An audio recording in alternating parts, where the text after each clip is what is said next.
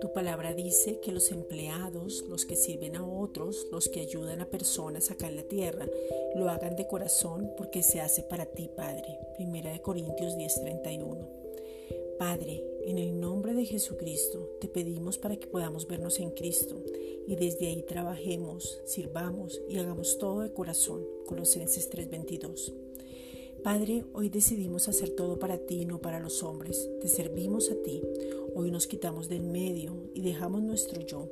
No estamos con nuestro razonamiento, sino por el contrario desnudamos nuestro corazón para que tú puedas transformarnos y mostrar tu reflejo en nosotros. Tú ya terminaste la pieza y la obra completa, Efesios 2.10. Nos ves hasta el final pero queremos ver tu manifestación en nuestras vidas, que no actuemos por emociones o sentimientos, sino que en verdad seas tú en nosotros. No queremos intervenir más en cada proceso porque ya hemos entendido que somos altamente favorecidos por ti en Cristo. Padre, te pedimos en el nombre de Jesucristo que seamos formados, conformados y transformados en tu misma imagen. Primera de Corintios 15:49. Que el carácter de Cristo sea formado en nosotros, que venga una revelación sobrenatural de tu amor inagotable sobre nuestras vidas para poder manifestarlo a otros. Efesios 3, versículos 18 al 19.